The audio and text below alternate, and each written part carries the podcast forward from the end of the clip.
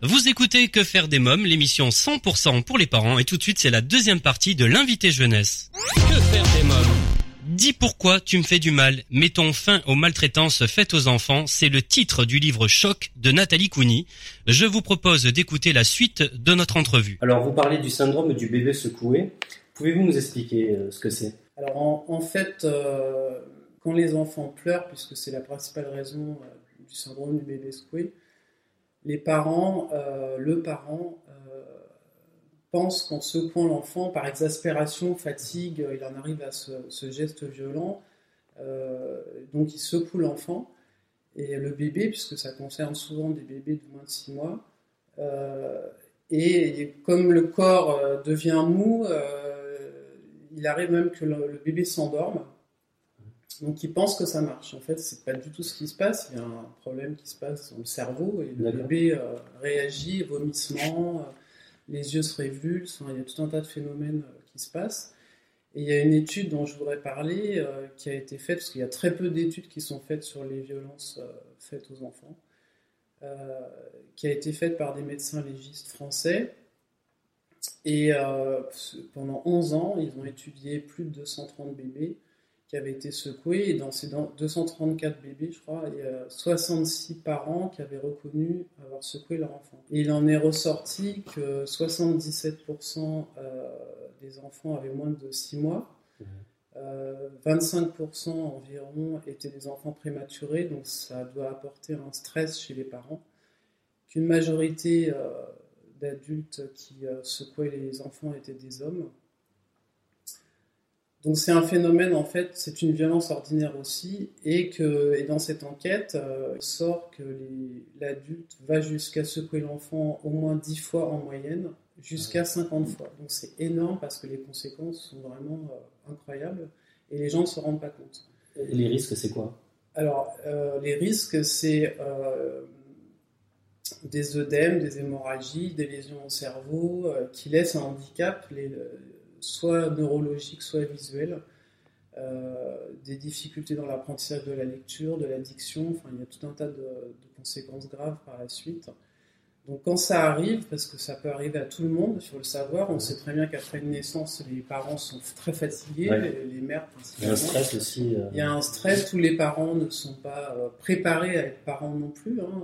Quand on se pose des questions, il faut en parler. Il y a beaucoup de parents qui sont seuls, il y a des femmes qui, euh, ont un enfant qui ne sont pas entourées. Donc dans ces cas-là, euh, il faut euh, absolument... alors il faut savoir que quand un bébé pleure, il y a un pic de pleurs qui se passe entre 6 semaines et 3-4 mois. C'est biologique, c'est un mode de fonctionnement. Les pleurs augmentent à ce moment-là et après ça diminue.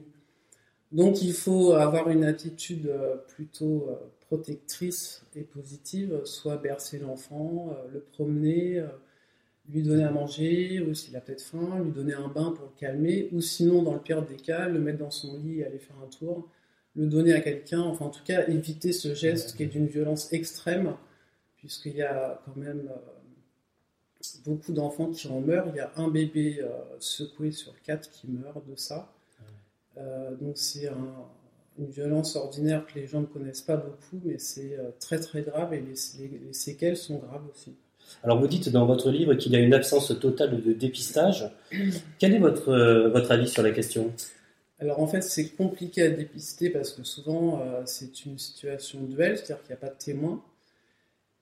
souvent on confond, enfin le bébé arrive, on dit qu'il est tombé, enfin on mmh. donne d'autres excuses qui ne sont pas la réalité. Euh, il n'y a pratiquement pas d'autopsie de réaliser sur les enfants, donc, sur les bébés, donc on ne peut pas savoir à, quoi est due la mort. Euh, donc c'est très compliqué en fait. On n'en parle plus, on entend pas beaucoup parler de ça. Les spécialistes en parlent, mais on en parle très peu, euh, alors que c'est un phénomène qui est énorme vu le nombre de décès par an de bébés liés à ces circonstances-là. Mais il faut savoir que les chiffres sont en dessous de la réalité. Pourquoi? Parce que euh, il y a des, bébés qui décèdent aussi et on, dit il est tombé euh, euh, par asphyxie, meurtre subite du nourrisson et en fait non, c'est donc ils sont pas comptabilisés dans les chiffres du bébé secoué ou des violences faites aux enfants. D'accord. Alors, il y a un autre chapitre important dans le livre, le harcèlement scolaire. Alors, à quel niveau peut-on considérer qu'il y a harcèlement? Et quelles en sont les formes? Alors, il y a harcèlement quand c'est une situation euh, qui est répétée et qui dure dans le temps. Euh, c'est à prendre en compte parce qu'il y a entre 8 et 10% des élèves qui sont concernés. Donc, c'est quand même énorme. énorme. Oui, c'est énorme et ça, on commence à en parler. Il y a quand même beaucoup de gens qui en parlent mais ça reste encore tabou parce que j'ai l'impression que tout ce qui se passe dans les institutions, c'est toujours tabou. Quoi, hein. bon. Euh, et donc les différentes formes euh, de harcèlement, c'est moral aussi, des insultes, humiliations, physiques, des coups, des jets d'objets, enfin n'importe quoi. Et euh, c'est une forme de domination et de discrimination euh, sur des, des comment dire un enfant qui n'a pas la même couleur de cheveux, qui s'habille un peu différemment, euh, qui n'a pas la même couleur de peau, euh, donc qui va être le bouc émissaire d'autres enfants. Et c'est une très grande violence avec des conséquences aussi graves.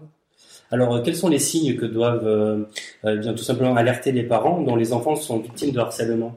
Alors, souvent, ce sont des enfants qui ne veulent plus aller à l'école, évidemment, qui s'habillent différemment, c'est-à-dire qui deviennent neutres, ils veulent être transparents quasiment. C'est-à-dire ils s'habillent en noir ou bah, Ils se camouflent, ils ne s'habillent pas du tout comme les autres, euh, qui deviennent agressifs, qui cassent leur matériel. Euh, il y a pas mal de facteurs euh, qui, qui s'isolent aussi des enfants, qui préfèrent être avec des adultes.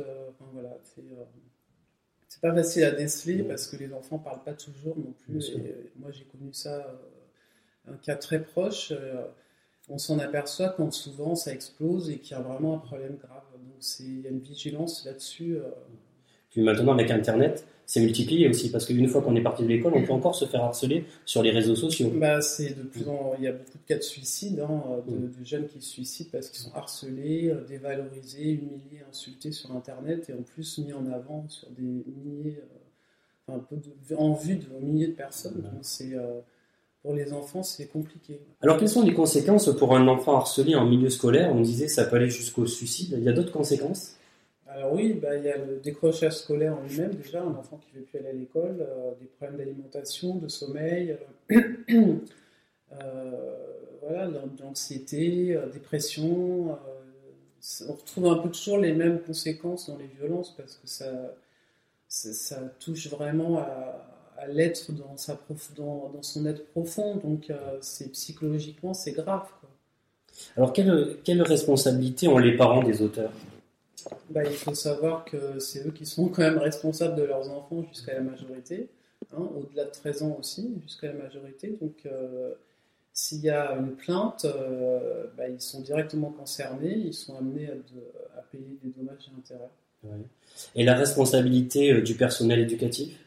Bah, C'est comme pour toutes les, formes de violence, si un, professeur voit harcèlement à l'école et ne le dénonce pas, il, il met la personne en, danger, donc euh, il peut être condamné aussi pour non-assistance à personne en danger. Alors, euh, une autre forme de violence, l'inceste. Les chiffres sont terrifiants. 4 millions de cas incestueux en France. Alors en fait, les, chiffres n'augmentent pas forcément euh, à vue d'œil, mais les gens en parlent quand même de plus en plus. De plus, en plus. Les cas se, se dévoilent au fil du temps. Alors, euh, quelle est la différence entre un parent incestueux et un pédophile? Alors, un pédophile, euh, il aime les corps prépubères, donc il aime le sexe avec euh, des enfants qui ne sont pas les siens. Et le parent incestueux aime le sexe avec ses propres enfants, mais pas avec les autres. Alors, quelles raisons évoquent les parents incestueux? Alors souvent ce sont des pères, il faut le dire, ça existe aussi pour les mères, mais cas sont beaucoup plus rares, c'est une majorité d'hommes. Et bien souvent, euh, les, raisons euh, évoquées, euh, ils n'ont plus de rapport sexuel avec leur femme, donc la fille devient la femme en fait, où il prétend lui faire son éducation sexuelle. voilà, c'est une perversion, hein, c'est une déviance comme la pédophilie, c'est une déviance sexuelle. Euh. Donc la fille devient l'objet. Alors souvent les petites filles euh, connaissent davantage les pénétrations, le viol, et les petits garçons les attouchements. Mais les filles euh, deviennent leur femme en fait. Alors quels sont les moyens de prévention? Alors avant de, répondre, je voudrais quand même rappeler euh, pour l'inceste euh, qu'il y a énormément de cas. Moi, si écrit avant des livres sur les violences faites aux femmes et notamment sexuelles, c'est parce que j'avais rencontré beaucoup de femmes qui avaient vécu l'inceste, que ça peut durer des années dans le silence le plus total. Bien sûr, il y a des mères complices, ce qui est vraiment aberrant. Il faut vraiment dénoncer ça. la plupart ça veut dire qu'elles sont au courant et qu'elles ferment les yeux, elles sont dans le déni total. bien sûr, il ne faut pas briser la famille, il ne faut pas briser le statut du mari, euh, enfin toutes des raisons euh, incroyables, parce que c'est quand même un enfant qui dépend de ça quand même. Euh, mais bien souvent, ce sont quand même les mères qui signalent. Donc ça peut se faire sur des années, parfois il y a des histoires, ça dure 20 ans. Il y a même des cas où il y a des conseils de famille pour maintenir le silence. C'est vraiment quelque chose qui est organisé par moment, c'est énorme. Et euh, la prévention, euh, je crois que comme toutes les formes de violence, elles doivent se faire euh, tout petit.